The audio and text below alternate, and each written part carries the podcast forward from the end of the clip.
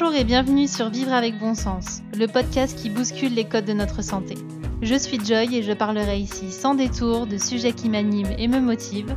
Je partagerai aussi mon micro avec des personnes aussi géniales qu'inspirantes afin de nous faire réfléchir et évoluer. Bref, tout un programme pour être pleinement épanoui et en accord avec soi.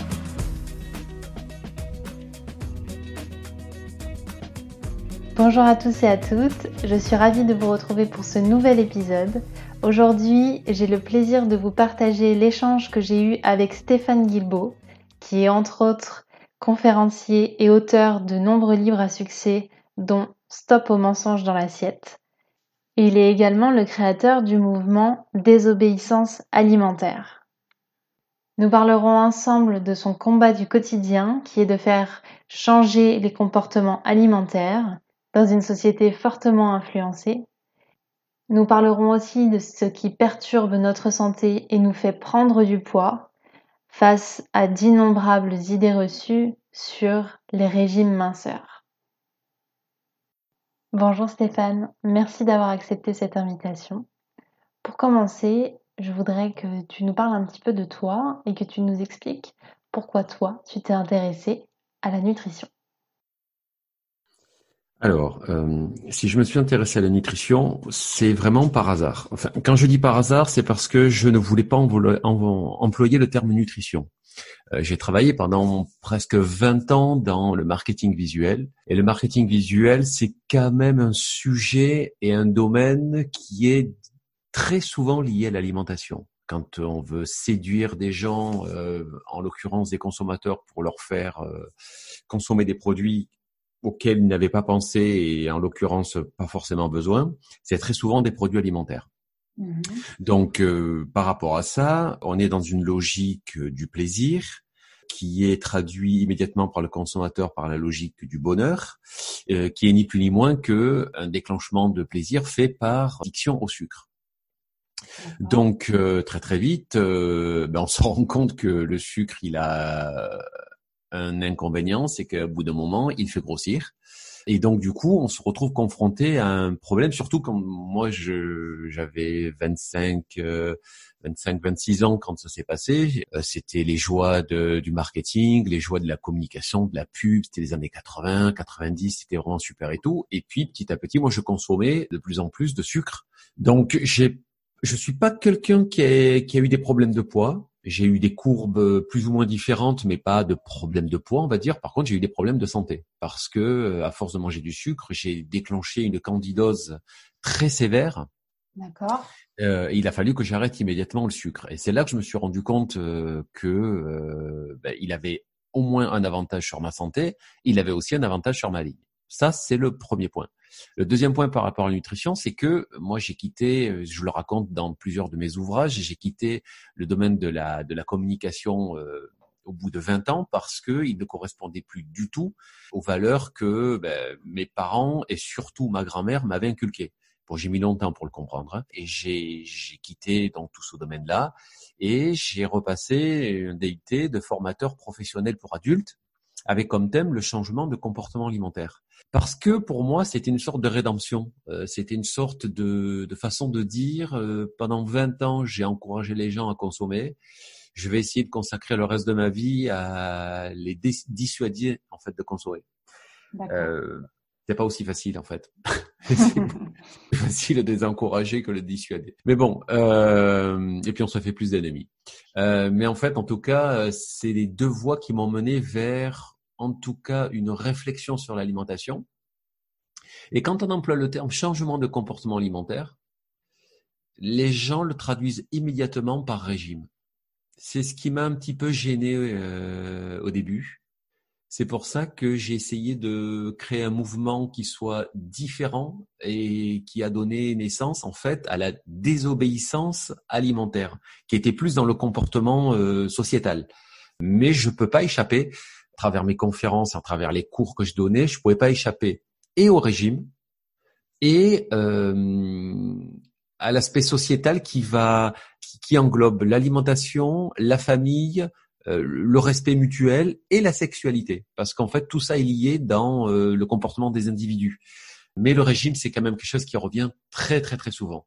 Malheureusement, c'est une prêche permanente parce que ben, j'y ai participé à force de véhiculer des informations et des messages récurrents sur une logique alimentaire qui encourage à la consommation, les gens croient savoir et il y a beaucoup, beaucoup, mais vraiment énormément d'idées reçues. Oui, parce que comme tu le dis très justement, euh, le poids est quelque chose d'essentiel pour beaucoup et on euh, dissocie totalement le plaisir alimentaire avec le poids. Totalement. Et c'est d'ailleurs la raison fondamentale qui fait que les régimes sont tous voués à l'échec. On peut imaginer le nombre de personnes euh, qui j'ai échangé, autant professionnels que particuliers, euh, à propos des régimes. Et euh, comment j'ai du mal à partager l'enthousiasme des personnes qui commencent un régime, qui me disent mais tu vois, tu vois, ça fonctionne. Euh, j'ai fait tel régime, je vais pas les nommer, hein, mais tu fais tel régime, tel régime, ben, tu vois, moi j'ai déjà perdu 5 kilos, j'en ai perdu 8, mais c'est génial, euh, c'est ça qu'il me fallait, euh, enfin. Et je, je peux pas m'immiscer dans la vie des gens comme ça et leur dire, écoute, pour l'instant tu es ravi, mais on en reparlera dans moins de trois ans et on verra ce que ça donne, parce que fort heureusement, il y a des gens qui arrivent à se stabiliser, mais malheureusement, il y a des gens, enfin trop, trop de, de personnes dans, dans le régime qu'on voit sans cesse à la télé là, avec les plats qui sont envoyés. euh, le problème, c'est que on n'éduque pas le consommateur, on l'encadre, on l'encadre euh, en le faisant payer. Et quand on le lâche, il reprend ses mauvaises habitudes. Le gros problème des régimes, c'est qu'on est dans une logique sociétale qui dit tu vas dans l'abus et ensuite tu vas dans euh, la restriction. Abus, restriction, abus, restriction, 20 ans, 30 ans de ça, ça donne des carnages.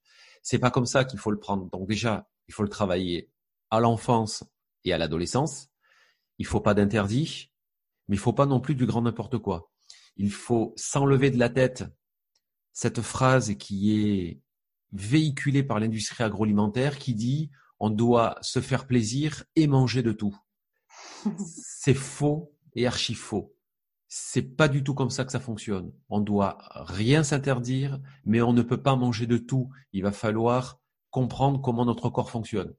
C'est comme ça en fait que euh, un régime doit être euh, mis en place régime dans le sens changement de comportement, pas régime amaigrissant, mais régime comme on dirait le régime d'Okinawa, le régime crétois, c'est un mode de fonctionnement, un mode alimentaire.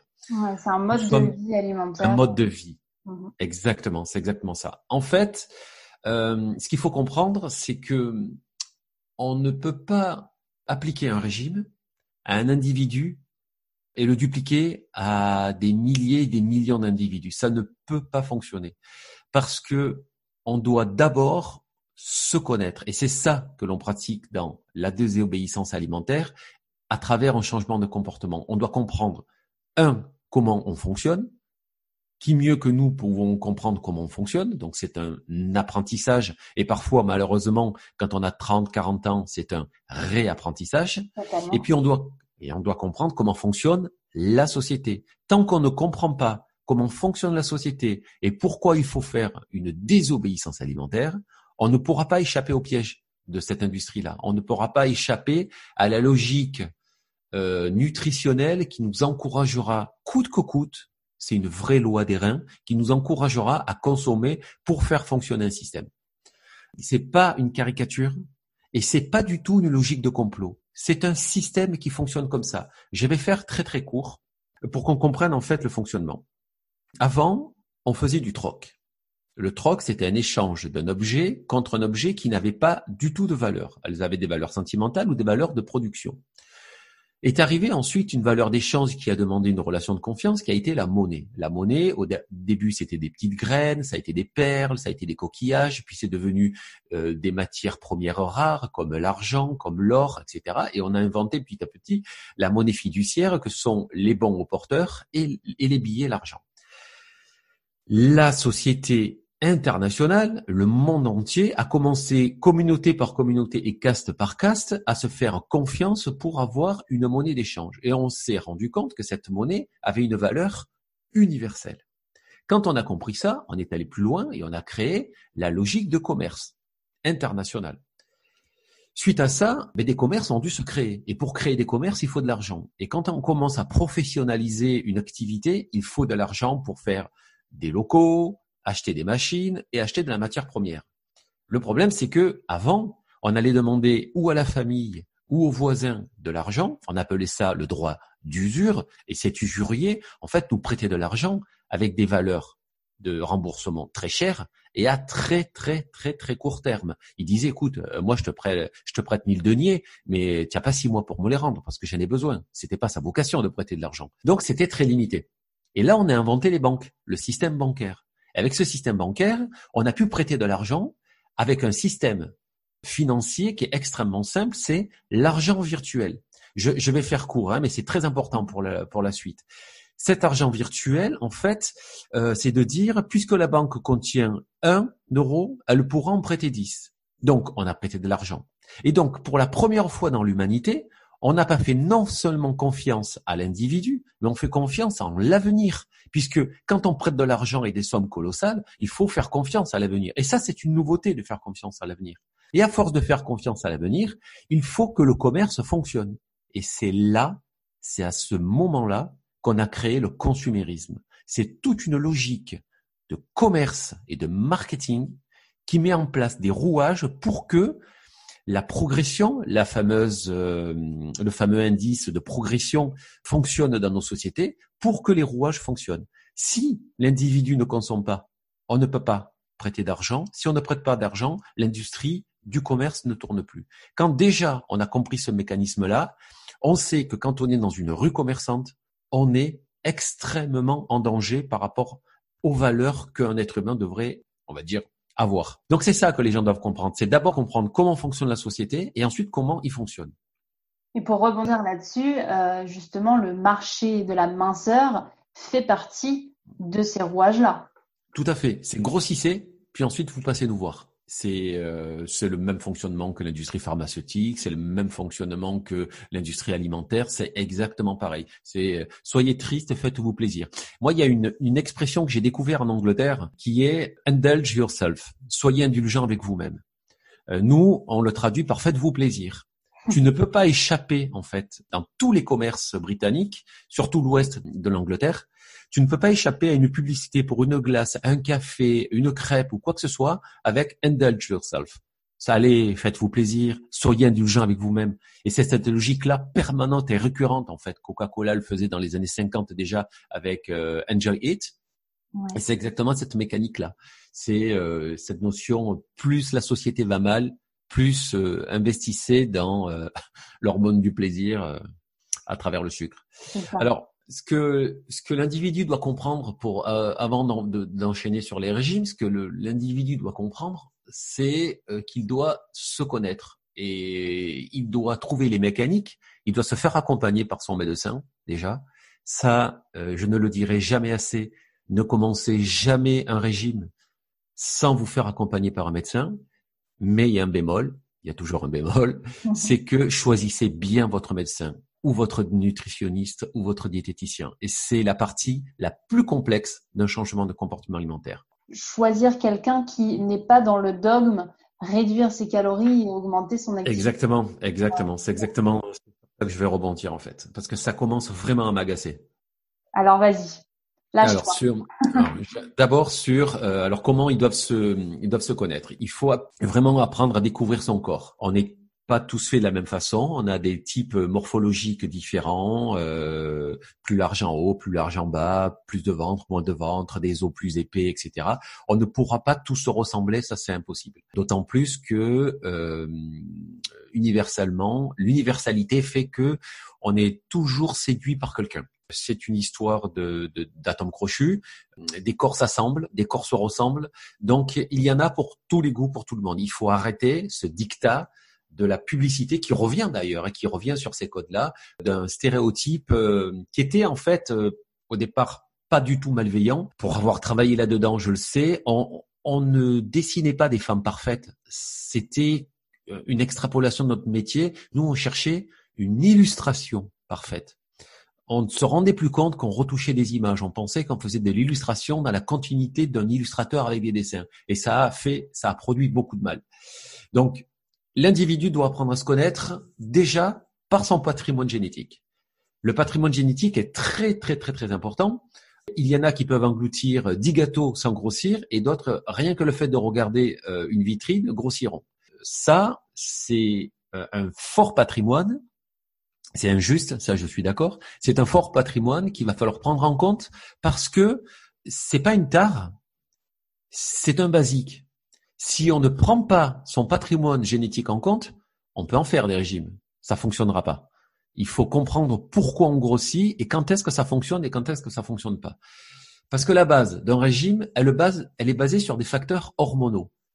Euh, j'ai à régler mes comptes avec, euh, entre autres, une certaine, parce qu'ils sont pas tous comme ça, une certaine industrie du, sport qui prétend que nous sommes des machines avec des réactions thermodynamiques et que les calories dépensées et les calories absorbées euh, se soustraient et hum, si vous faites beaucoup de sport, vous, allez éliminer des calories. Ils ont quand même oublié que c'est très réducteur, qu'on le doit d'ailleurs à un médecin des années 50 qui n'avait jamais rencontré de, qui n'était jamais en contact avec des personnes en, en, surpoids et qui avait lancé cette théorie qui a énormément fait plaisir euh, à, à, toute une industrie. Là, on, retrouve là-dedans euh, le fameux sport euh, brûleur de graisse. Exactement. Euh, une fois que tu as fait du sport, tu peux t'autoriser à manger tel et tel aliment. Exactement. Ah, ou alors j'ai j'ai j'ai mangé deux gâteaux ce midi et ce soir je vais faire plus de sport. Ça ne fonctionne pas. Et puis alors des études il y en a. Hein. Les animaux non plus ne fonctionnent pas comme ça. Nous sommes des animaux. Il va falloir l'intégrer. On prend du poids parce qu'on n'est plus en mesure d'en perdre. Et ça, ça porte un nom. Quand on prend du poids parce qu'on n'est plus en mesure d'en perdre, ça s'appelle un règlement ou dérèglement hormonal. Nous sommes entièrement régis par des facteurs hormonaux. Et prendre du poids, c'est un dérèglement hormonal.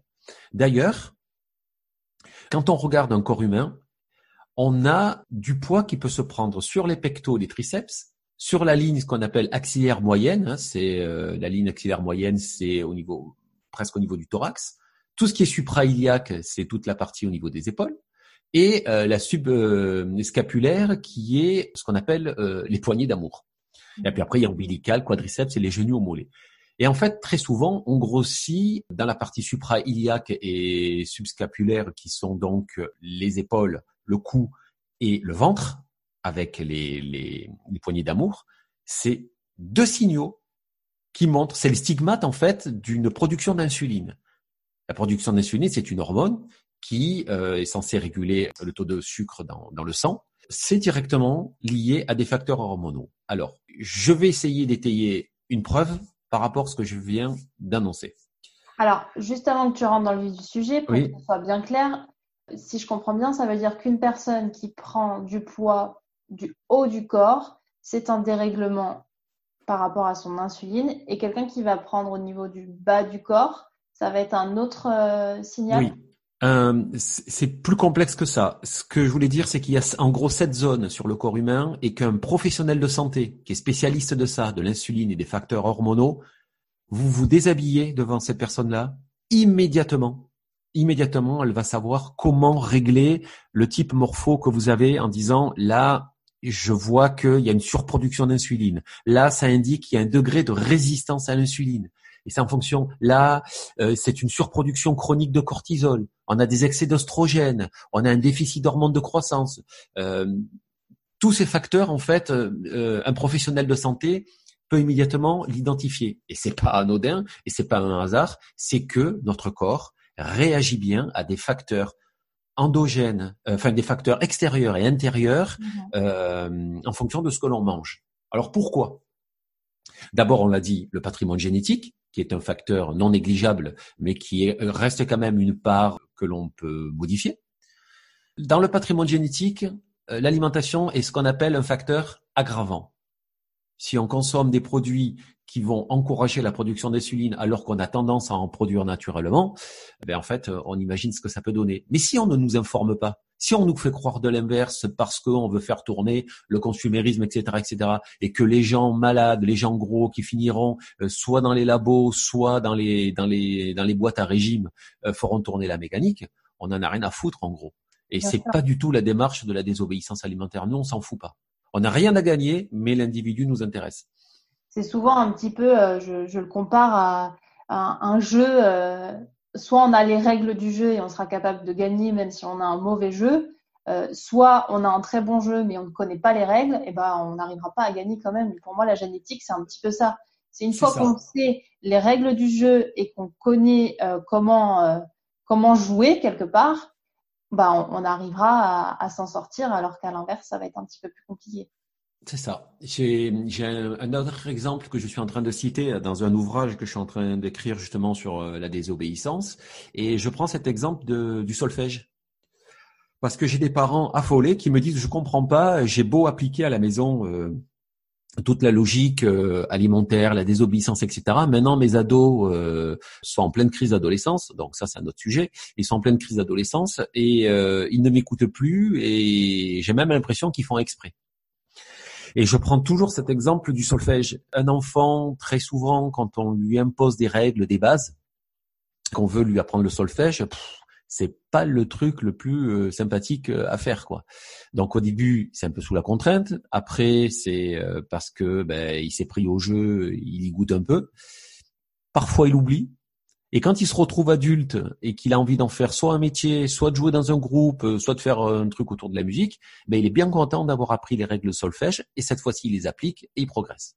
Ben, c'est un petit peu ça en fait. On applique des bases euh, nutritionnelles. Euh, euh, J'aime pas trop le terme nutritionnel, mais enfin des autour de alimentaires, des, des, des règles alimentaires. Il les écoute, il les entend, il les refuse. Et comme par hasard, quand il s'installe en couple, alors ça c'est ce que me ramène euh, euh ben, soit des apprenants, des élèves que j'ai eus qui ont grandi, soit des, des personnes en conférence qui me le racontent par rapport aux enfants, il y a un rejet, un refus, il est presque normal dans nos sociétés. En tout cas, il est, accepté. Et ensuite, euh, quand il s'installe en couple ou même seul euh, pour faire des études plus loin, etc. Mais comme par hasard, il y a tous ces réflexes qui reviennent. Et c'est normal. C'est normal. À un moment donné, les bases que l'on a appris, elles ressortent. Euh, on n'a pas envie d'aller à l'école pour apprendre à lire, on n'a pas envie d'aller prendre le solfège, etc., etc. Et puis quand bien même, on construit toute notre vie autour de ça. Et eh bien, c'est exactement la même mécanique. Il faut pas que les parents s'affolent. C'est normal. Je l'ai vécu moi aussi avec mes enfants. Euh, au bout d'un moment, il y a un rejet terminé. Puis après, ils sont bien contents de revenir. Alors, c'est aussi, euh, on s'installe en couple, on fait du cocooning. Il n'y a pas les parents derrière. On se jette les pop-corn derrière une euh, derrière une série TV, etc., etc. Et petit à petit, qu'est-ce qu'on fait? Donc, on commence à s'empâter.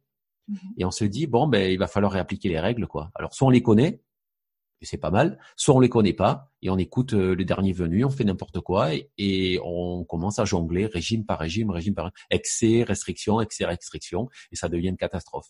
Parce que plus on vieillit, plus ça devient compliqué en fait. Par tranche de 10 ans en gros. Ouais. Alors justement, explique-nous euh, ce, ce, système un petit peu d'insuline qui pose problème. Oui. Alors, euh, L'insuline, pour faire connaissance avec elle, déjà, on va prendre les moments de la vie où on euh, les croise. On les croise à la puberté. Donc, on revient au patrimoine génétique. Un, ça c'est, on les croise à la puberté. C'est-à-dire que là, on a un passage de l'enfance à l'âge adulte euh, qui va créer des changements hormonaux. Et ce que l'on mangeait euh, à 10 ans et ce que l'on mange à 16 ans ben, n'a pas du tout le même impact sur notre corps c'est pas un dysfonctionnement, c'est un changement en fait de règlement hormonal. Alors d'autant plus, j'en suis navré pour certaines, euh, chez les femmes, c'est d'autant plus accentué avec la venue des règles. Mm-hmm. Donc il y a un marqueur référentiel comme ça qui, qui va se situer 12, euh, 14 ans pour les filles, euh, parfois 16, 14, 16, 18 ans pour les garçons. Le deuxième facteur où on va rencontrer l'insuline, ben, c'est la grossesse en fonction de, du métabolisme, les femmes auront un avant, un pendant et un après la grossesse qui sera parfois radicalement différent. Et souvent le disent, hein, je ne sais pas ce qui s'est passé. Avant ma grossesse, je pouvais me permettre ça et ça. Depuis, je peux plus, je grossis plus vite, etc. C'est un changement hormonal qui s'est euh, qui s'est opéré et euh, qui donne une propension à plus ou moins grossir. Quoi. Il y en a un autre qui est très connu, qui est un passage obligé pour euh, je crois que c'est 400 000 femmes chaque année de 40 à 55 ans, ben, c'est la ménopause.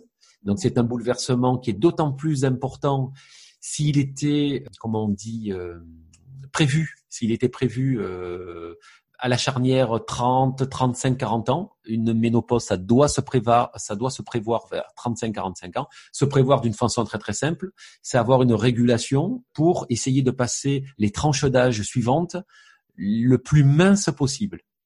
Voilà, c'est ce qu'on appelle un poids de forme cohérent. Ne pas essayer, ne pas essayer de passer les, les ces tranches-là des 45, 50, 55 ans avec un surpoids parce que c'est compliqué ensuite à la ménopause. Parce que on veut donner à notre corps un métabolisme idéal pour euh, la, disparition euh, de l'organisme de tout ce qui est progestérone, etc.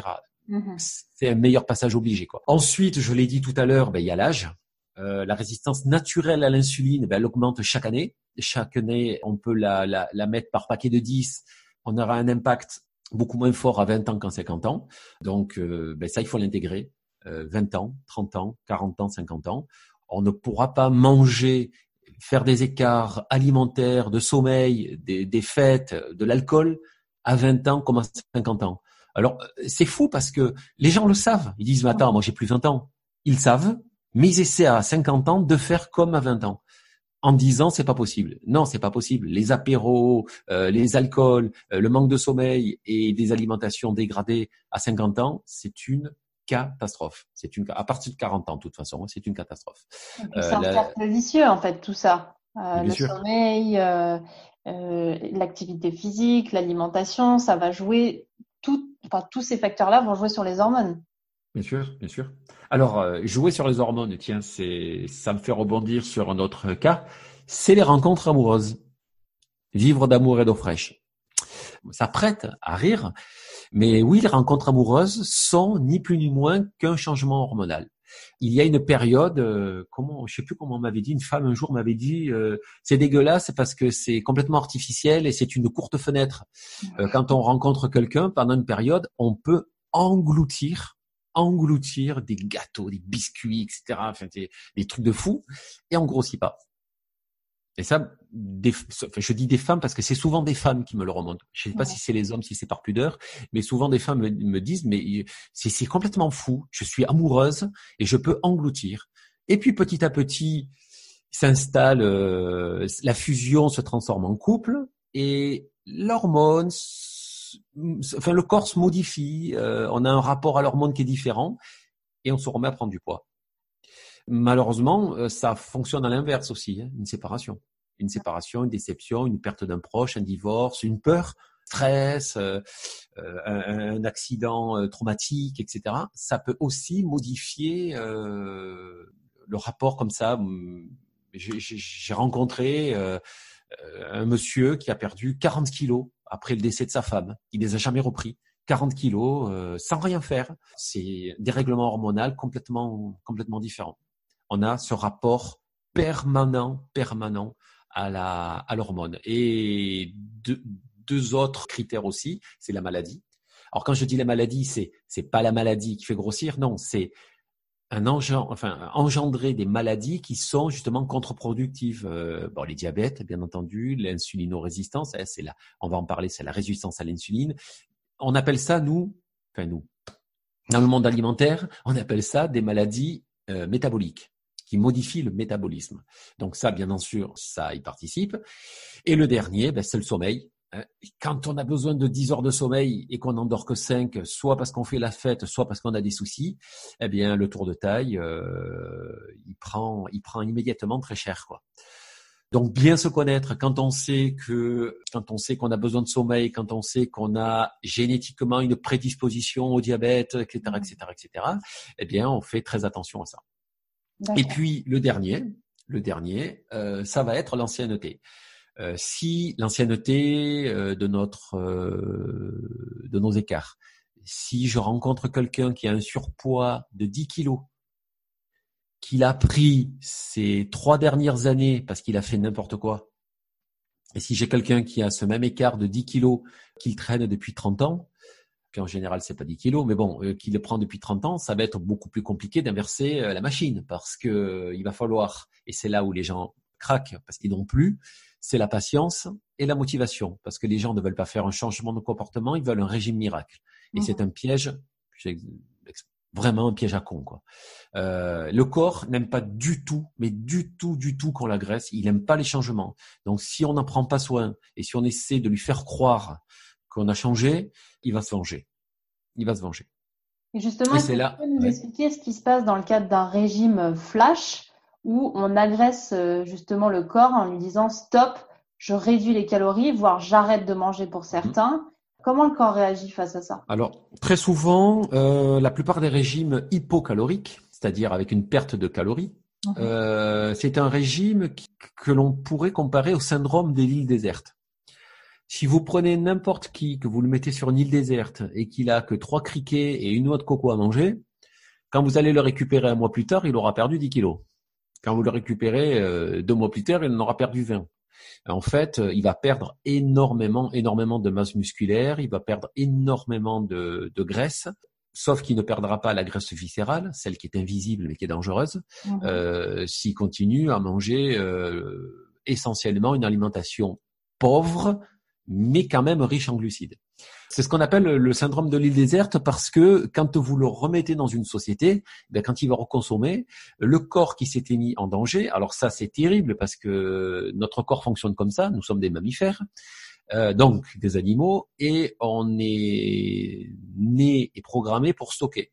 On ne supporte pas les pénuries, on ne supporte pas les famines mhm. et les pertes de, de calories dans notre alimentation. Donc dès que le corps rencontre une perte de calories, dès qu'il rencontre en fait un stress, mais qu'est-ce qu'il va faire? Il, va se mettre en mode réserve.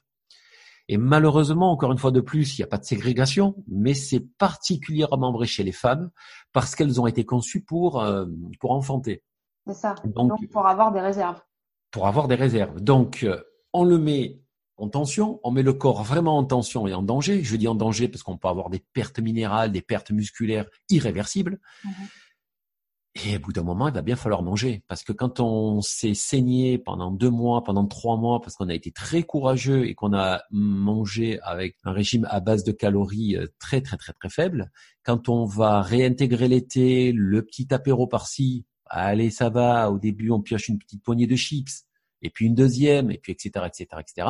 Et puis on finit par remanger, euh, puis on a faim, quoi. Et puis on finit par remanger. C'est d'ailleurs d'autant plus troublant, et c'est sur ça que je me bats, quand on raconte des, des régimes. Si c'était vrai, si le régime euh, était basé sur un principe de calories dépensées, calories absorbées, il y a deux aberrations dans, la, dans le monde qui n'existeraient plus. bon, déjà, je me réveillerais un matin, c'est fini, le mot gros n'existerait plus. C'est pas le cas. Donc, en fait, il y a, y a deux, y a deux trucs qui n'existeraient plus. C'est plus les sociétés sont pauvres et manquent de nourriture, plus elles grossissent aujourd'hui.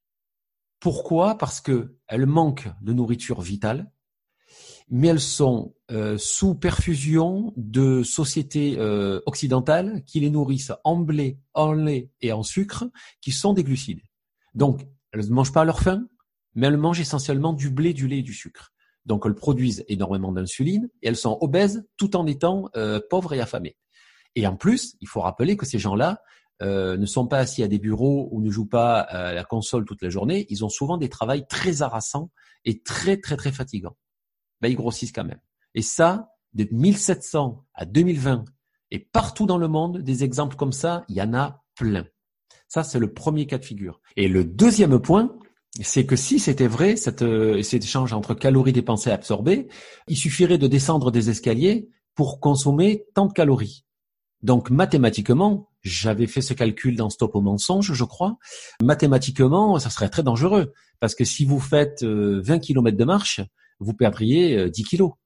Et malheureusement, ça ne fonctionne pas comme ça. Quand je vois marquer bravo, vous venez de faire 5 euh, minutes de cardio, vous avez dépensé 57 calories. Mais alors, euh, si ça fonctionnait comme ça et non pas sur un principe hormonal, au bout d'un moment, euh, moi dans ma vie, j'aurais pesé 25 kilos par moment et 200 kilos à d'autres moments. Ça serait très facile en fait. on voit bien que c'est justement ces fameuses calories, vous venez de dépenser tant de calories, l'équivalent d'un burger ou ce genre de choses mais on voit bien que c'est incohérent, mais que ça peut pas fonctionner. Et en plus, l'être humain est intelligent. Il est intelligent, il comprend bien que la notion d'appétit perverti, euh, cette culpabilité, la frustration, tout ça qu'on déclenche, euh, elle est, c'est incohérent par rapport au régime, mais c'est incohérent. Mais non, on l'applique. Et d'ailleurs même, j'irai même plus loin, euh, les livres de régime. Très souvent, les livres de régime, il vous parle de la réduction des apports énergétiques, c'est la base de tout le programme pendant, euh, euh, pendant le livre sur la perte du poids. Et à la fin, ils finissent toujours par oui, mais les résultats sont quand même connus pour être euh, faibles et peu durables. Et donc, le sport qui va derrière, euh, euh tous ces exemples-là, moi j'appelle ça l'exemple des Indiens Pimas. Hein, c'est euh, quand on s'intéresse un petit peu à l'alimentation, qu'on regarde les Indiens Pimas, c'est une tribu en fait, les Indiens Pimas. Ils, ont, ils sont devenus, à cause des produits industrialisés, sous perfusion. Et donc, il y a eu deux types de tribus. On le retrouve chez les aborigènes aussi en Australie. Et c'est ça qui est intéressant. Il y a deux types de tribus. Il y a ceux qui sont sous domination et ceux qui ne le sont pas. Donc, ils continuent à beaucoup marcher, à manger des végétaux, un petit peu de viande, de viande, nous on appelle ça du gibier, etc. Tout va bien. Ils ont la même activité, mais ils se retrouvent souvent en ville ou dans des réserves. Ils mangent du blé, du lait, du sucre, avec toujours la même activité, et ils deviennent obèses. Il y a un petit problème, non? Mmh. Donc, c'est pas, c'est pas génétique. Parce qu'on nous l'a souvent dit, non, mais c'est des problèmes. Ça, c'est parce que c'est génétique. Non, c'est pas génétique, parce que c'est des mêmes individus, des mêmes, euh, enfin, des, mêmes codes génétiques d'une même tribu que l'on met à deux endroits différents. Et des études comme ça, il y en a eu plein. Il y a, il y a eu Wansek qui l'a fait. Il y a eu euh, euh, Karine Audi qui est une contemporaine qui l'a fait avec les aborigènes d'Australie. on prend des individus qui vivent en zone urbaine, on les retire, on les met pendant six semaines dans dans le bush euh, on leur fait manger du crocodile comme avant et des végétaux, ils ont plus de diabète de type 2 et ils perdent 20 kilos sans perdre de masse musculaire. C'est ça aussi qui est important. Et en fait, ils retrouvent une santé. Donc, il faut arrêter de dire des conneries aux gens. Non, c'est pas en mangeant des gaufres light, c'est pas en mangeant des yaourts light, etc., etc., qu'on perd du poids. Ce n'est pas possible. Et c'est surtout pas en se déculpabilisant à la salle de sport euh, qu'on va qu'on va y arriver. Parce que le sport est intéressant. Le sport, c'est une activité physique. C'est les motivations pour lesquelles on y va qui sont pas intéressantes. On y va pour perdre du poids, alors qu'on devrait y aller pour garder la santé, pour avoir une activité physique, parce qu'en fait, ça fait fonctionner les fluides, etc., etc. C'est indispensable au moral. Et puis surtout, ça permet de maintenir, maintenir un corps. Ça permet de non pas maigrir, mais de rester mince. Et c'est là où je trouve ça euh, injuste, mais surtout euh, une malhonnêteté abominable, c'est le fameux plan national nutrition santé. À aucun moment, mais à aucun moment le PNNS dit que faire du sport va faire maigrir. Ils disent que ça permettra de maintenir, maintenir son poids. Mm-hmm. Et, il faut lire entre les lignes. Maintenir son poids, ça ne veut pas dire que le sport le fera, le fera perdre. Et d'ailleurs, tous les sportifs de haut niveau, à ancienne génération, parce qu'aujourd'hui ils ont changé de paradigme, mais tous les sportifs de haut niveau qui étaient, on va dire, minces parce qu'ils faisaient énormément de sport, dès qu'ils ont arrêté le sport, ils ont explosé. Sans parler de ceux qui ont déclenché soit des crises cardiaques, des maladies euh, métaboliques, diabète de type 2, des maladies de Charcot, des Alzheimer, des Parkinson, etc. Nos héros des années 70, ils font pas, ils font peine à voir. Hein. Et heureusement pour les sportifs de haut niveau, aujourd'hui tout ça a changé. Mais les régimes pâtes et compagnie, les fameux conneries de sucre lent et sucre rapide, ça détruit des générations entières. Donc il faut arrêter un petit peu ces conneries-là. Et alors, justement, une fois qu'on a compris que ça venait euh, des hormones et non euh, des calories, comment on pourrait expliquer aujourd'hui à ceux qui nous écoutent retrouver euh, un équilibre hormonal et du coup une bonne santé et éventuellement un poids de forme? Alors, premièrement, inévitablement, rencontrer un praticien en qui on a confiance un médecin, un nutritionniste, un diététicien, qui que ce soit, mais à qui on a confiance et qui ait des diplômes pour nous accompagner. Quand je dis des diplômes, j'entends euh, des diplômes qui permettent d'accompagner l'individu dans la santé, euh, pas quelqu'un qui va réciter euh, des cours. Mmh. ça, c'est important parce qu'aujourd'hui, malheureusement, il existe plusieurs, plusieurs catégories, on va dire, pour, pour englober plusieurs catégories de praticiens.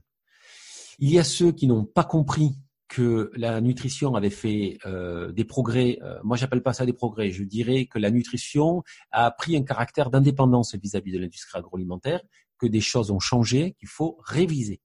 Ils sont dans une routine, ils n'ont pas compris. Certains changent, et tant mieux. Il y a ceux, dès le départ, avec qui je travaille, avec qui euh, je collabore pour mes livres, qui sont des gens formidables et qui se battent et qui ont parfois des souffrances parce qu'en tant que praticiens, ils sont montrés du doigt. Eux, ils doivent à leur père et c'est parfois assez compliqué, voire même à des organismes d'État qui veulent les rayer de, de l'ordre ou quoi que ce soit parce qu'ils prennent des initiatives qui sont contre ordre. Mm-hmm. Et puis il y a les troisièmes, une sale espèce en fait qui euh, arrondit ses fins de mois en acceptant de l'argent de marques qui veulent faire passer des messages complètement fallacieux, faux, au détriment de la santé pour encourager et enrichir un système. Euh, j'ai peu de respect pour ces gens-là. Euh, j'espère qu'ils arrivent à se regarder dans leur glace le matin. Donc c'est ça qu'il faut arriver. Alors c'est trop facile de dire ouais mais alors comment on fait? Alors, règle numéro un, bon, souvent, c'est s'affranchir de, de livres, euh, on parlait tout à l'heure d'Anthony Fardet, de Thierry Soucard, euh, de gens qui ont aucun intérêt dans l'industrie agroalimentaire pour euh, vous donner des conseils. C'est ce que j'essaie de faire à travers mes ouvrages parce que j'ai strictement aucun intérêt dans l'industrie agroalimentaire euh, ou pharmaceutique ou quoi que ce soit. Euh, donc en fait, c'est déjà cette première règle. La deuxième règle, c'est faire marcher son intelligence et dialoguer en fait avec euh, avec ces gens-là. Si on n'est pas d'accord avec euh, logique, euh, moi j'ai connu, euh, j'ai enfin, rencontré des générations de gens qui offrent leur corps à leur médecin. C'est le docteur a raison. Euh, et, et c'est pas une insulte au doctorat, euh, enfin au doctorat ou, au, diplôme qu'ils ont. C'est pas une insulte parce qu'il y en a qui le méritent, il y en a qui l'ont, et j'ai envie de leur faire confiance. Mais c'est ce qu'ils en font de leur doctorat parfois qui m'inquiète. Euh, donc c'est ça qu'il faut mesurer. Alors il y a une première règle très très simple par rapport à la nutrition. Si vous vous rendez compte qu'on vous tient un discours sur les calories, si on vous tient un discours qui est un caractère complètement désuet, mais qui est absolument néfaste au régime. La calorie, c'est quelque chose qui est stupide parce que ça ne fera pas avancer le schmilblick. Euh, c'est pas les calories qui vont vous tenir en bonne santé. C'est pas les calories qui vont vous faire maigrir durablement. Il faut arrêter. Il y en a qui en font commerce même, tant mieux pour eux, mais ça ne fonctionne pas. Deuxièmement, le deuxième signe, si vous n'avez pas passé dix minutes dans le cabinet de, de, du nutritionniste et qu'on commence à vous parler du super, super euh, exposé des sucres rapides, sucres lents, complexes et simples, là, je crois qu'il faut partir. Parce que c'est une unité de mesure tellement simple qu'elle ne fonctionne pas. Elle, elle, elle, fait plaisir, hein, parce que de toute façon, l'être humain, plus c'est simple, mieux c'est. Il vaut mieux un mensonge simple à expliquer qu'une réalité trop complexe. En marketing, on l'utilise en permanence, ce fonctionnement. Euh, on sait que les gens, ils aiment les choses simples. Et les rumeurs, plus elles sont cons et simples, mieux elles fonctionnent. Trop compliquées, ça fonctionne pas. Donc il y a des réalités que les gens n'aiment pas parce qu'elles sont trop compliquées à assimiler. La physionomie d'une plante, d'un végétal, d'une viande, d'un fruit n'est pas celle, n'est pas la vôtre. Oui, il y a des structures physiologiques et biologiques qui font que le sucre peut être simple ou complexe je ne vais pas rentrer dans ces détails-là, c'est la nature même du sucre, euh, en fonction de, sa, structure, qui va être nommée comme ça. Et on a cru longtemps d'ailleurs qu'un sucre simple complexe comme la pomme de terre, et on le dit encore, des médecins le répètent, des livres l'écrivent, je l'entends à la télé sans cesse, disent encore que c'est génial parce que comme la pomme de terre, c'est un sucre complexe en fait et lent, eh ben c'est génial, ça fait pas grossir. C'est très nourrissant, c'est intéressant.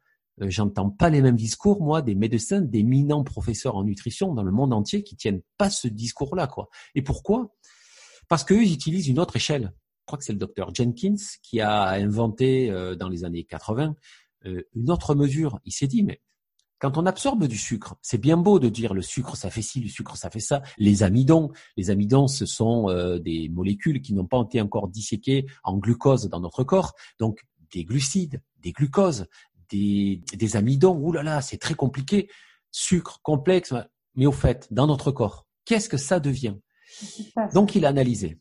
Et il s'est dit, voilà, en fait, il se passe quelque chose. Quand on assimile des glucides, quels qu'ils soient, parce qu'un amidon va être transformé aussi, il y a des glucides, il y en a dans les poireaux, il y en a dans les fruits, il y en a dans le sucre, il y en a partout. Quand on assimile les trois, les trois principaux qui sont les glucides, les lipides et les protéines, ils vont être analysés par notre corps. Ils vont être analysés, en, l'occurrence, d'abord par le foie, qui va moucharder à une glande qui s'appelle le pancréas et qui va dire voilà, moi en gros, euh, j'ai vu passer ça, ça et ça. Le pancréas, ben, il prend note, et s'il voit passer trop de glucides, il va déclencher un produit qui est extraordinaire, qui s'appelle l'insuline, et qui va réguler la glycémie dans notre sang. C'est un marqueur génial, parce que ça nous permet de ne pas mourir d'hypoglycémie, justement. Mmh. C'est génial.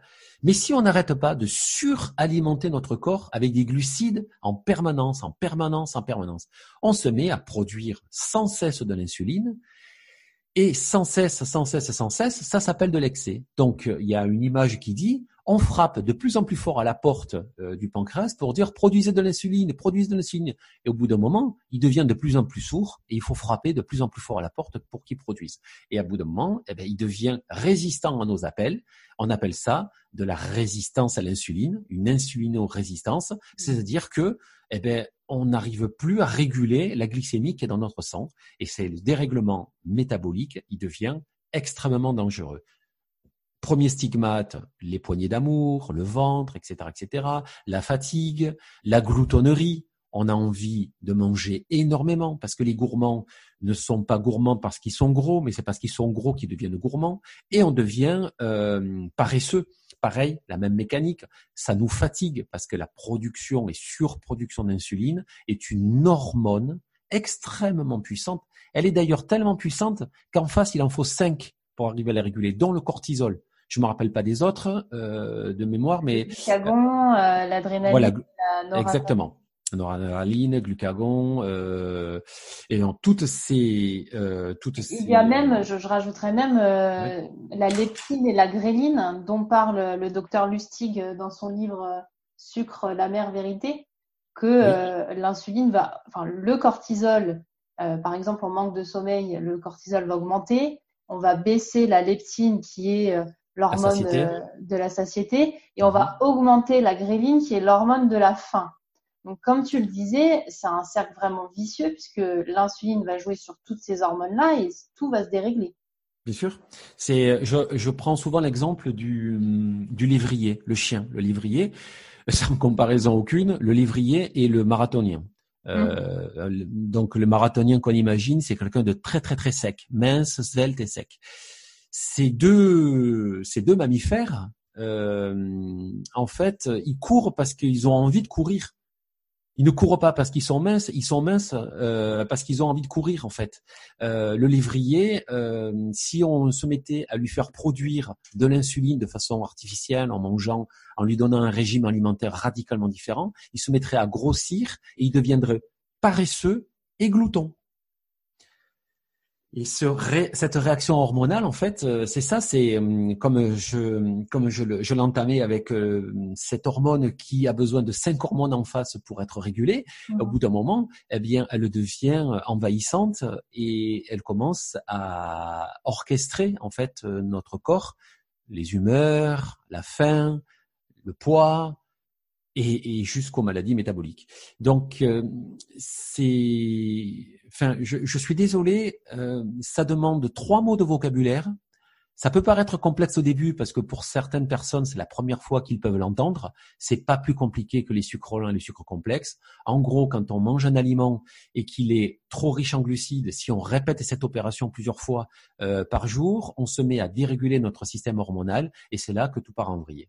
Et je, je voudrais insister sur, euh, je voudrais insister sur les glucides parce que le régime à index glycémique dont Jenkins, enfin que Jenkins a mis au point, euh, il est très cohérent par rapport à cette production d'insuline à deux titres. D'abord parce que si on se met à boire des sucres liquides comme les jus de fruits, manger une pomme et boire du jus de pomme, c'est pas du tout pareil. Et en fait, euh, je l'expliquais à travers la conférence auquel tu faisais allusion tout à l'heure, je l'expliquais d'une façon très très simple. C'est que quand le foie doit moucharder euh, ce qui rentre en protéines, glucides et lipides, s'il voit passer des glucides qui sont mélangés à des, à des fibres mélangées à du gras, il va avoir du mal à faire le tri et il va y avoir des resquiveurs et, ça, hop, ça va passer un petit peu euh, à l'as. S'il voit passer du sucre liquide, pour lui c'est une aubaine. Hein. Il voit que ça. C'est d'autant plus facile pour stocker, euh, enfin pour pour produire euh, euh, énormément d'insuline et stocker d'abord glycogène et, et triglycérides par la suite. C'est une aubaine. Donc, il faut bien comprendre et faire comprendre aux parents que manger une pomme, c'est un fruit, boire du jus de pomme, c'est une sucrerie. Et c'est d'autant plus vrai quand on regarde les mécaniques, en fait, pour essayer de manger avec des index glycémiques bas, c'est que le même aliment, les pâtes al dente, etc., etc., les mêmes aliments en fonction de la cuisson, si on les fait trop cuire, on produit trop de trop de gélatine, enfin on, on, on gélifie en fait euh, l'amidon. Euh, si on mange des fibres, si on l'accompagne avec du gras, ça change radicalement la nature de l'aliment.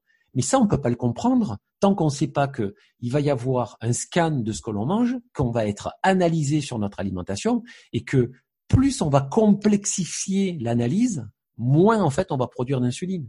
Si on donne des aliments liquides, tu parlais tout à l'heure d'Anthony Fardet, complètement déstructurés, sans matrice, qui ne sont que des glucides, ah mais c'est génial. La tour de contrôle, elle n'a plus rien à faire, elle voit, voit que des sucres. C'est un, autre exemple que je prenais en conférence qui est très très simple. Euh, vous cherchez dans une foule, dans une gare, tous les gens qui ont des pulls bleus. Si vous les mettez trois pulls bleus au milieu de toute une foule, un œil qui va devoir chercher ça. Il a intérêt d'être entraîné. Il va ah il y en a un là-bas, ah lui vient de bouger, il vient de passer derrière, etc., etc. On comprend bien que c'est difficile. Si vous fabriquez un petit couloir et que vous mettez un couloir de pulls bleus, la vigie, qu'est-ce qu'elle a à faire? Elle met une petite, euh, elle met une petite barrière, elle les fait passer directement de l'autre côté, quoi. C'est super facile. La sélection est d'autant plus complexe quand c'est mélangé. Eh bien, c'est exactement ça. Alors, mélanger, oui. Mais si on se met à en consommer en quantité, il n'y a plus besoin de mélange, là. Hein. Il y a des glucides partout, quoi. Donc, faire attention à l'indice glycémique plutôt qu'à cette euh, fameuse notion de sucre lent et sucre rapide et aux associations qu'on va faire et bien sûr à la nature de l'aliment donc s'il est plutôt brut ou ultra transformé. Et tout va être lié puisque un aliment ultra transformé va avoir un indice glycémique beaucoup plus élevé. Et si on fait une association euh, plutôt riche justement euh, en lipides euh, ou en protéines, on va baisser l'indice glycémique. Exactement. Et en fait, pour, pour aller dans cette logique-là, Qu'en est-il des édulcorants? Ben, Ils participent au même fonctionnement. C'est qu'on s'est rendu compte que les édulcorants permettaient, enfin, laissaient notre corps produire de l'insuline. Donc à partir de là, on a tout compris. Si on consomme des produits light, qu'est-ce que c'est un produit light? Un produit light, c'est quelque chose dans lequel on met des édulcorants. Donc, on produit par un mécanisme euh, qui n'arrive pas à tromper notre corps. On, on, lui dit c'est pas du sucre, mais notre corps lui voit quand même la saveur sucrée et il se met à produire en fait du à, produire de l'insuline. Donc qu'est-ce qui se passe? On a des produits light qui vont nous faire produire de l'insuline et on est dans une société où on fustige le gras au détriment des amidons et des sucres. Donc l'industriel, qu'est-ce qu'il fait? Il veut vendre, il enlève du gras. Comme on enlève du gras, l'aliment n'a plus de structure, n'a plus de tenue. Qu'est-ce qu'on rajoute pour mettre de la tenue? Et ça, c'est le paradoxe, mais absolu. On rajoute du sucre. Moins il y a de gras, plus il y aura de sucre. Moins il y a de gras, plus il y aura d'amidon dans le produit pour donner de la structure à l'aliment ou du goût. Soit on met du sucre parce qu'il y a, plus de goût, donc on sursucre parce qu'il y a plus de gras parce que le gras c'est le goût. Soit on, on, met des amidons pour euh, pour tenir en fait l'aliment, voire même du gluten qui fait produire de l'insuline pour donner une tenue à l'aliment. Donc, c'est tout le paradoxe. C'est les deux premiers paradoxes des, édulcorants. C'est qu'on se retrouve avec un produit qui, au contraire, nous fait produire de l'insuline. Et pour couronner le tout, très souvent, quand on mettait euh, des édulcorants artificiels chimiques comme euh, l'aspartame, il faut savoir que l'aspartame a un goût amer. L'industriel, pour enlever le goût amer, rajoute un petit ingrédient qui passe inaperçu, qui s'appelle la maltodextrine. La maltodextrine, en fait, c'est une transformation industrielle. je crois que c'est une, hydrolase faite à partir du maïs, mhm. qui va enlever le goût amer. Ça va enlever, euh, ça va, ça va masquer l'amertume du produit. Donc génial. On se dit un petit produit comme ça euh, qui va enlever l'amertume du, du produit. Oui, c'est chouette. Mais l'index glycémique de la maltodextrine, c'est 105. C'est un paradoxe. Donc c'est un produit qui est light, qui devient glycémiant et qui favorise la prise de poids. Et voilà. Donc dès qu'on fait confiance à une industrie agroalimentaire, quelle qu'elle soit, on est dans les choux. Et le point sur lequel on n'a pas insisté, c'est que euh, on parle de sucre, mais euh, si je schématise, le sucre va se transformer en gras puisque l'insuline a deux fonctions. La première, réguler le taux de sucre dans le sang, mais la seconde, transformer les glucides en Alors, les sucres qui rentrent dans notre corps, enfin les glucides de façon générale, on en a besoin pour faire fonctionner notre corps. Contrairement à ce qu'on pense, euh, il n'est pas plus intéressant que le gras le gras, euh, notre cerveau en consomme énormément, etc., etc. Notre corps, on a besoin de gras pour avoir, les filles pour avoir leurs règles, euh, pour réfléchir, pour euh, c'est le, c'est le liquide, le fluide de notre de notre corps. Donc le, les glucides sont intéressants parce qu'ils vont se stocker une petite partie dans les muscles, comme le gras d'ailleurs, hein, etc. Et il va être stocké, l'excès va être stocké en, en glycogène. C'est le seul, la seule façon de le stocker dans notre corps sous la forme de glycogène. Et un excès de glycogène va à son tour être transformé en triglycérides. Mhm. Et c'est là que j'aimerais faire encore conscience l'intelligence humaine.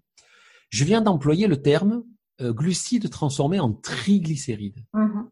Quand les gens voient marquer triglycérides dans les aliments, ils ont peur parce qu'ils l'associent au gras.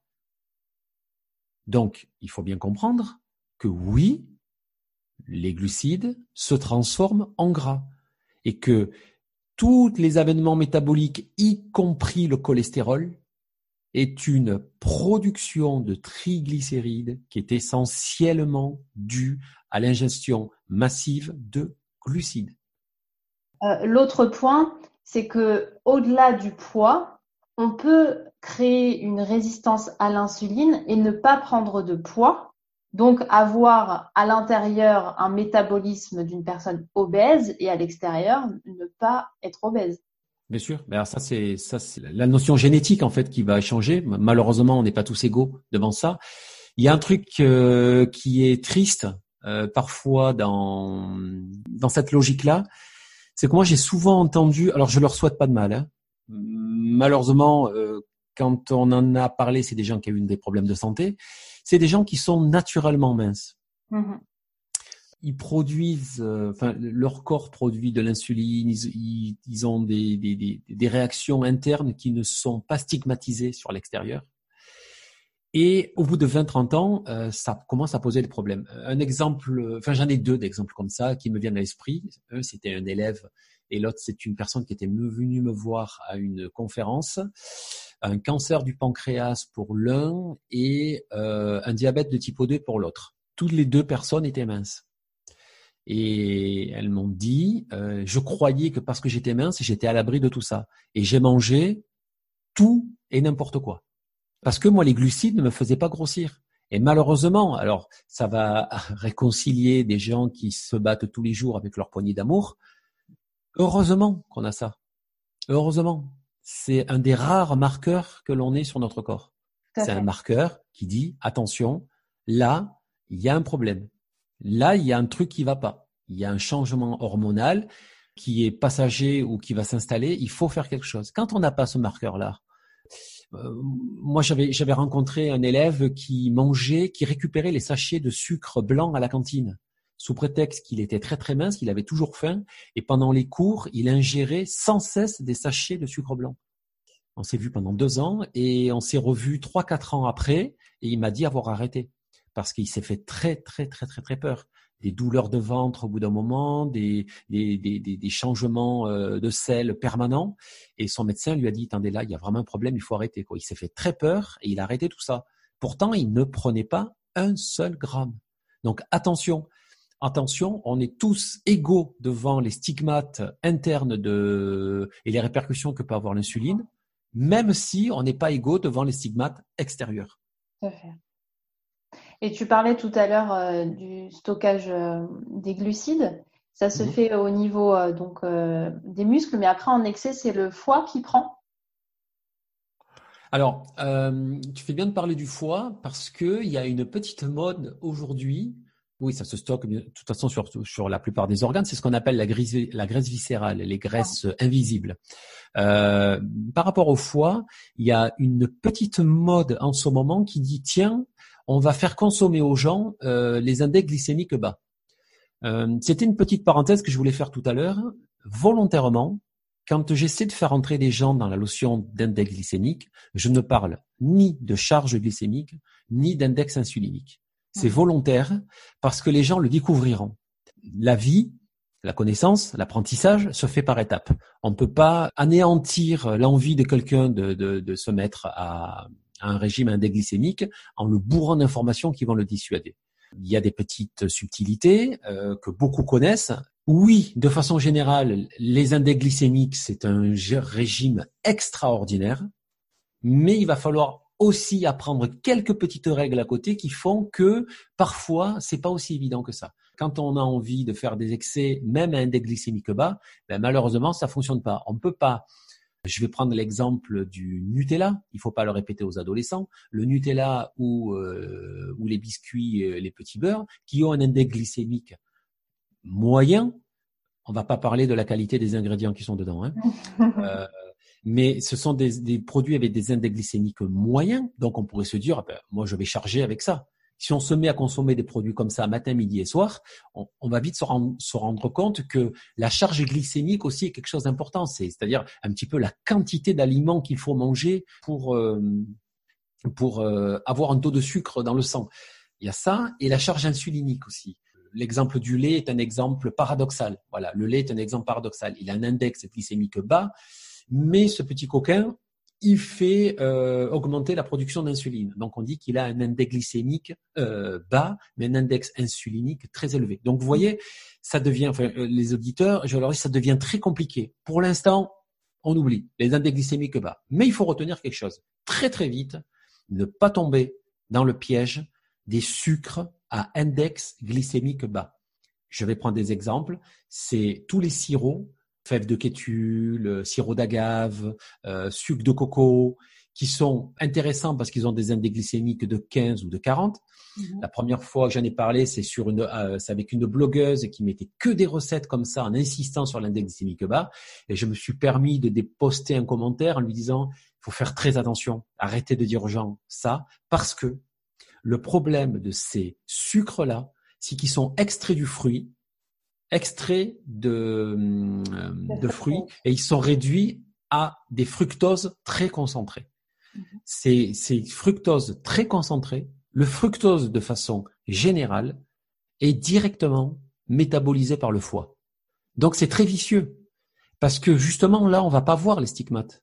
On va pas voir qu'on est en train de devenir diabétique et on va pas voir qu'on est en train de grossir parce que sournoisement en fait on est en train de modifier le métabolisme et quand ça arrive, c'est trop tard. C'est très, le très, très, il, le prend quoi qu'il arrive. Hein. Il n'y a pas de, de limite. Euh, alors, euh, ce qui est paradoxal avec le fructose, c'est que pendant une période, on peut ne pas prendre de poids. Ça arrive, la courbe, en fait, autant comme avec le sucre classique qu'on appelle le saccharose, la courbe va être progressive et plus on en mange, plus on grossit, plus on grossit, plus on en mange. Et la courbe existe et on sait vers quoi on va. Hein. Mm-hmm. Autant le fructose, c'est très sournois parce que pendant un moment, on se dit, mais c'est génial, je grossis pas. Et puis on en ajoute, on en ajoute, on en ajoute. Le foie métabolise directement, ça passe directement, euh, ça se transforme directement en graisse. Et mm-hmm. là, et là, sonnette d'alarme, hein, ça devient super dangereux. Donc manger des fruits, oui. Mais commencer à dire parce que le fruit c'est sain, je le transforme en purée, en compote, en, en jus de fruits et je m'en fais des jus comme certains sortent des livres. Yes, c'est healthy consommer des jus de fruits toute la journée. Moi, j'aimerais bien qu'au bout d'un mois, il y ait un petit peu une police nutritionnelle qui arrête ces gens parce que c'est des livres qui se vendent à des milliers d'exemplaires. Quoi. Souvent, euh, ça fait plus de mal qu'autre chose. Donc, il faudrait un petit peu quoi euh, réguler tout ça c'est le, problème n'est pas le glucide en soi, c'est la, la, la, capacité, la quantité, euh, la façon. Enfin, on va pas reprendre tout. C'est très très très compliqué. Très compliqué, en même temps euh, très simple à partir du moment où tu as compris qu'il y avait des lipides, glucides, protéines dans l'ensemble des aliments, euh, mais que ce qui va agresser ton corps, c'est la répétition, la quantité, et que ce qu'il faut faire attention en fait, c'est ce fameux indice glycémique. Hmm. Alors c'est très compliqué. En fait, c'est très simple, mais c'est très complexifié. Ouais, totalement. Eh ben merci beaucoup. Donc on retrouve déjà beaucoup d'informations dans ton livre euh, Stop aux mensonges dans l'assiette. Est-ce que tu as des actualités à partager? Alors j'ai un prochain livre qui va sortir courant 2020. Euh, je pense que ça sera plutôt fin 2020, euh, septembre ou décembre. Je vais vous faire un teasing parce que malheureusement je ne peux pas donner le titre du livre aujourd'hui parce que le, le titre contient toute la quintessence de, et la particularité de ce prochain bouquin. Mais j'espère que vous allez vous régaler à le lire autant que ce que j'ai pu me, me régaler à l'écrire. Est-ce que tu peux nous dire au moins euh, une pièce de ce dont tu vas parler? C'est toujours la même actualité. C'est toujours un, règlement de compte avec euh, ceux qui ne veulent pas dire la vérité, mais j'ai pris un angle totalement différent cette fois. Avec, euh, je crois, la collaboration de personnes qui ont participé aussi à ce podcast, comme Anthony Fardet. Exactement. Alors c'est vrai qu'Anthony Fardet est dans le secret parce que lui, euh, j'ai demandé un témoignage à Anthony. Alors ce que je peux dévoiler, c'est que des témoignages, il y en aura huit. Il y a huit témoignages parce que j'ai voulu le témoignage d'un scientifique pour montrer que c'est un problème sociétal complet. J'ai un témoignage d'hommes politiques, euh, de maîtresses d'école, donc en contact avec des enfants, mmh euh, un témoignage de chefs cuisiniers plein plein de, témoignages comme ça qui sont et j'ai même le témoignage d'une patiente experte. Ça c'est un terme nouveau qui va arriver de plus en plus. C'est des gens qui, parce que ils ont eu des problèmes de santé, qui sont retrouvés face à des murs, sont devenus experts de leur santé. Ils ont appris à se connaître. Et donc, du coup, on se rencontre souvent après avec ces patients experts. Donc, j'ai un témoignage troublant et euh, de, de, cette jeune fille qui, qui je l'espère, nourrira tout un chacun. Génial. Eh ben, j'ai hâte de découvrir ça en fin d'année. Merci beaucoup, en tout cas, pour tous ces conseils et ces informations. Merci à toi. Et à vous qui nous avez écoutés jusqu'ici, merci infiniment. N'hésitez pas à nous laisser un petit commentaire, à partager cet épisode si vous avez appris des choses. Et je vous dis à très vite pour la suite. Prenez soin de vous.